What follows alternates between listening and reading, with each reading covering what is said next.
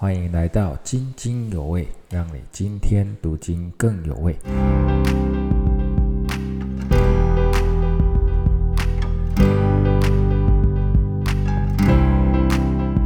弟兄姐妹平安，我们今天要分享的是四十七到四十八章哈。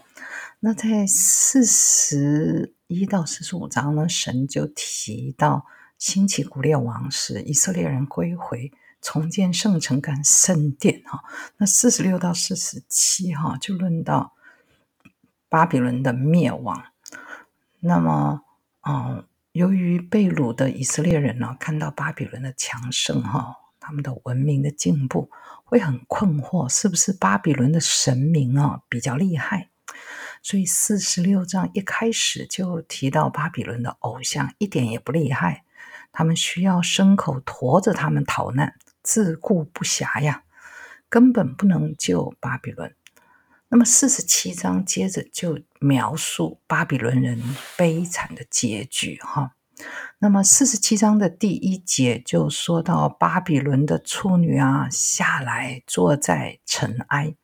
那么这里呢，呃，是用年轻的女性来代表整个巴比伦哈。那巴比伦在圣经中啊总是被描绘成女人哈。在启示录十七章五节，哈，巴比伦是世上的淫妇和一切可憎之物的母啊，就是抵挡神、背逆神、不道德及奢华享受的一个群体哈。那么在启示录时的时候呢，是暗指罗马了哈。那么这里呢的预言哈，这个原来高高在上的巴比伦呢，现在要掉到地上了哈，从主人变成奴隶。从每日宴乐呢，变成做苦工哈。那么在第二节呢，他他们要用木那个磨来磨面哈，这个是女奴做的工工作。那么要揭去帕子，脱去长衣哈，因为原来这些啊贵妇啊就是要蒙头遮脸的哈，现在要揭去帕子了。那么。原来是穿着长裙嘛，那现在就要脱去长衣来做工了哈，所以整个身份呢就改变了。同时下体露出丑陋被看见哈，那很可能就是当然在战争当中就被强暴受羞辱哈。那神说我要报仇，谁也不宽容哈。那么我们的救赎主的名是万军之耶和华，以色列的圣者。当我们读到这一节的时候，我们会觉得，哇，神不是怜悯人、赦免人罪过的神吗？怎么会报仇呢？好，好，我们先要在这里看到，哈，神是以色列的救赎主，哈，救赎主呢，这个字其实就是致敬的亲属，哈。那么神呢与以色列立约，他就是合法的致敬的亲属。那么就在路德记里面，那个波阿斯啊。就是路德的致敬亲属，不过他是第二顺位哈，所以当第一顺位的亲属不愿意的时候呢，波阿斯就承担这个致敬亲属的责任，所以他娶了路德，生了孩子，然后承接他们的地产哈，免得被别人买去。那摩西五经中呢提到致敬亲属的责任哈，至少有四项。第一呢，弟兄被卖作奴隶的。你就要去帮他赎回，恢复他的自由。第二个呢，弟兄因为贫穷哈，就把产业卖了的话，那你要帮他赎回哈，让他有产业。那么第三个是什么呢？就是如果他啊没有留下儿子哈，那你就要娶他那个寡妇，生个儿子给这个给这个人留名哈，留下他的名字。那第四个是什么呢？就是如果弟兄被人杀了。你就要去报血仇哈，那这是创世纪九章五到六节神颁布的一个普世的律法哈，就杀人的、流人血的啊，就要被人家流血哈，意思就是说，如果你杀人就是要偿命，像这样的说法。那么谁去报血仇呢？就是那位致敬的亲属去报血仇。那么所以呢，耶和华神是以色列的救赎主，就是致敬亲属。那以色列人被巴比伦掳去哈，本来是出于神的管教嘛。那但是呢，巴比伦呢对以色列人太过残暴哈，屠杀无数的以色列人。那么现在神要报仇了哈，要报血仇，让波斯来灭巴比伦。那么巴比伦也因此遭到屠杀哈。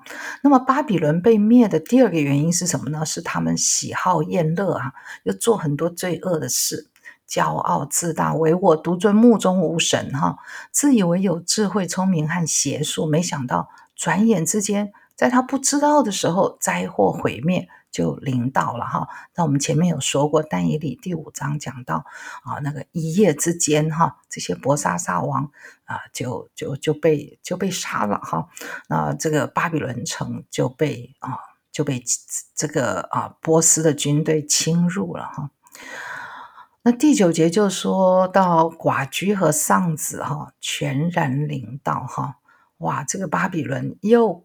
失去了丈夫，失去了丈夫，又失去儿子，哈，那这个也确实是这样，因为考考古有发现，波斯军队进入巴比伦城后，就屠杀了三千人，哈，那么妇女然后就没有了丈夫，没有了儿子了，哈，那么这些妇女就没有指望，没有依靠，只剩下凄凉，哈，巴比伦啊，谁能救你啊？哦。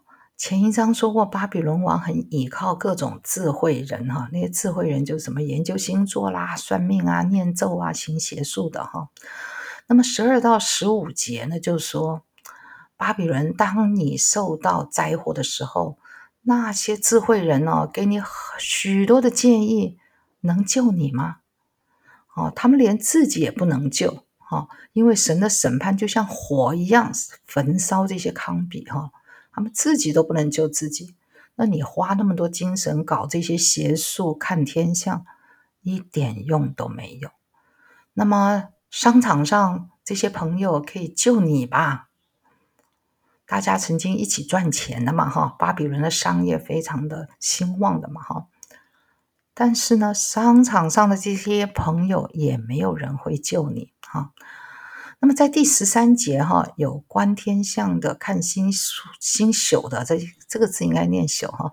在月朔说预言的，那么观天象、看星宿的，就是那些我们现在也都很知道哈，看星座啊、算命的哈。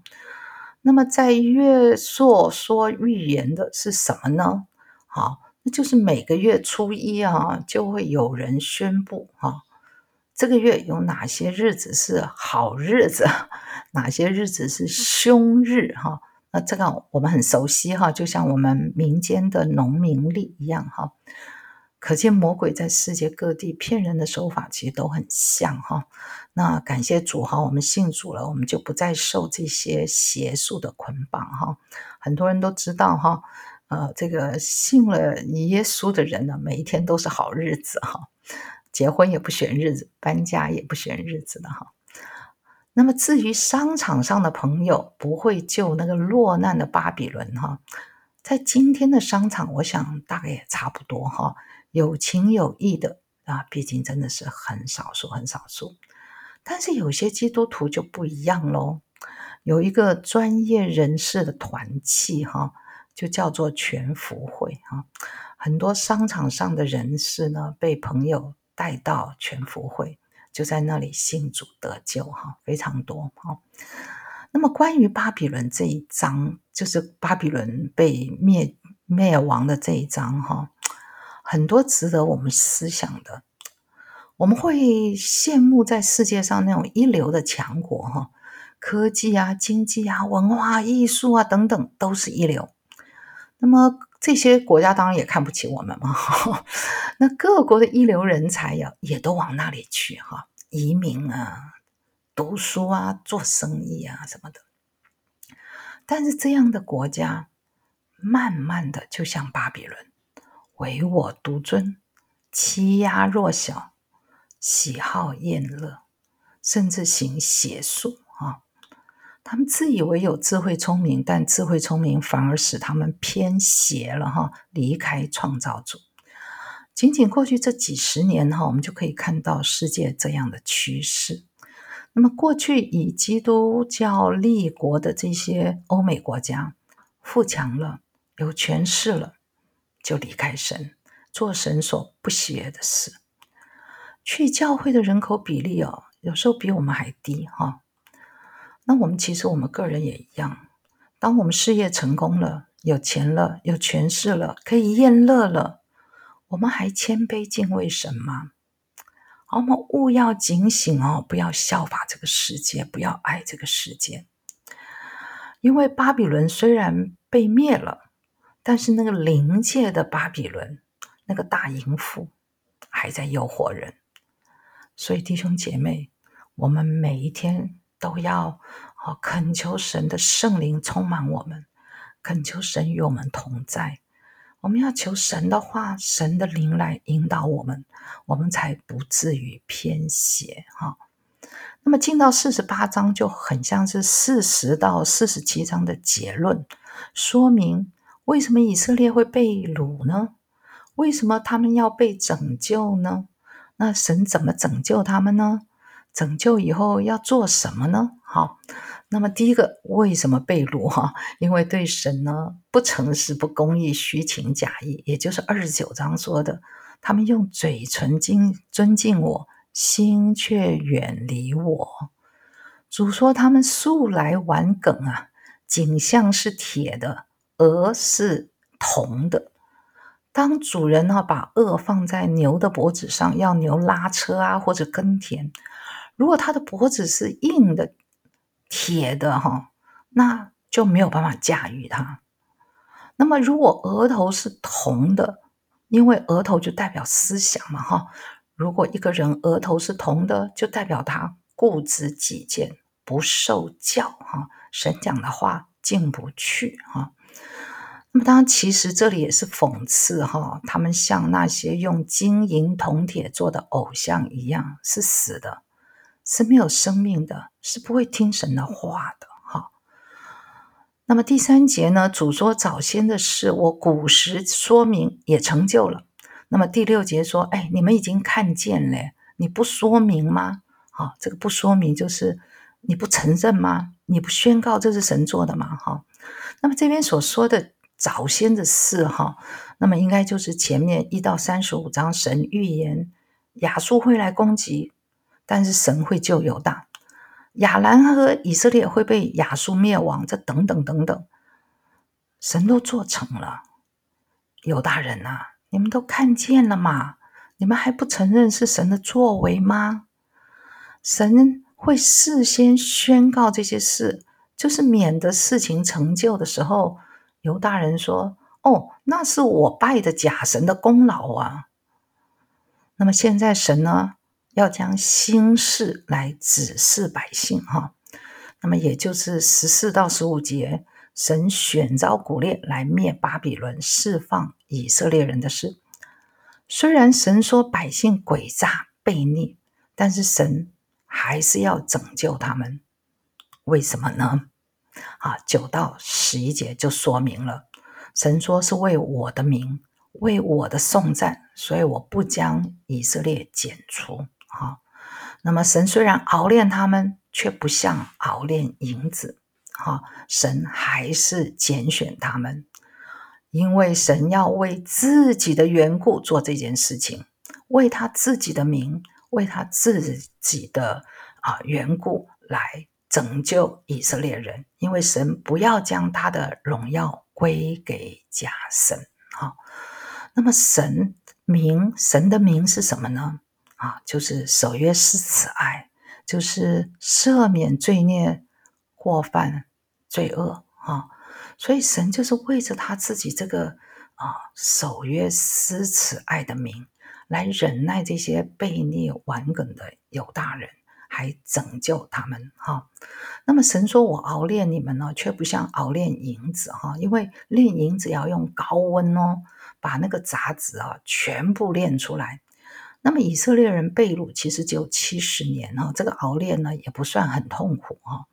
那当然也没有炼尽他们的罪性哈，只是神因为他是守约、是慈爱的神啊，他守约哈，所以神虽然让他们被掳，但是并没有要弃绝他们。神呢拣选他们，所以呢就会就不弃绝他们，仍然看护他们哈，拯救他们回来。做神的见证，哈。那么神呢说：“我不会将我的荣耀归给假神，哈，因为哈，如果神不救以色列人，哈，别人就会说耶和华无能啊。那么如果神因为以色列人犯罪，说那我弃绝他们好了，那外邦人就看不到神的荣耀，诶，神的荣耀就是神赦罪的恩典，哈。”那么外邦人就会把耶和华神看得跟其他偶像一样嘛？因为假神是没有赦罪权柄的哈。还有，如果一个国家被打败消灭之后，他们拜的假神呢，就丢到火里烧了，再也没有人，再也没有人会提到那些假神的名字。神拯救以色列，就让外邦人知道耶和华神跟假神是不一样的。虽然以色列被打败。耶和华神还在，还在掌权，所以神呢就再一次宣告他是创造主，是首先的，是幕后的，是掌管历史的神。那么耶和华所爱的古列呢，会灭巴比伦。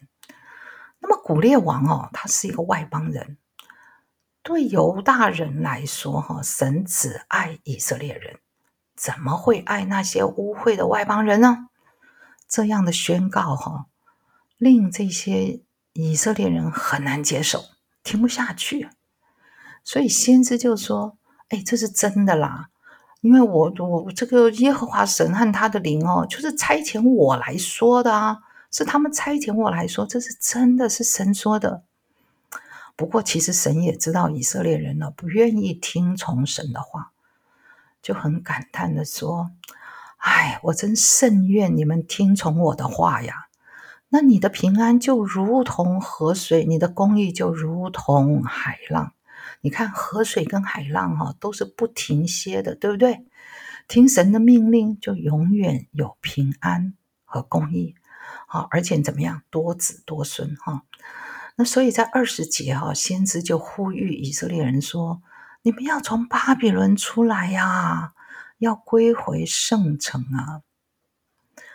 那么神其实不只是呼吁他们从巴比伦这个地理性的这个国家出来，更是呼吁他们从属灵的巴比伦出来，不要再抵挡神，不要再骄傲，不要再淫乱，不要再单溺与恋乐。你要顺服神，敬畏神，你才能得到真正的平安和公义。哈！所以二十二节最后，神说什么？神说：“恶人呐，必不得平安。”什么是恶人呢？不是作奸犯科的人哦，而是以为没有神、不听从神命令的人。好，这就是恶人。这样的人是必不得平安的。那么，也就是那些没有从巴比伦出来的人，他们就必不得平安。就像四十七章巴比伦。的结局一样是悲惨的。另外呢，先知也呼召以色列人得救后，哈，就要欢呼，要将耶和华救赎他们的事情呢传到地极。不过呢，这个是在主耶稣升天后，这些门徒领受圣灵以后，就真的开始欢呼喜乐，将救恩传到地极了。好，这就是。啊，以赛亚书四十七章到四十八章，哈，好，愿神祝福每一位弟兄姐妹，更爱神的话，享受神的话。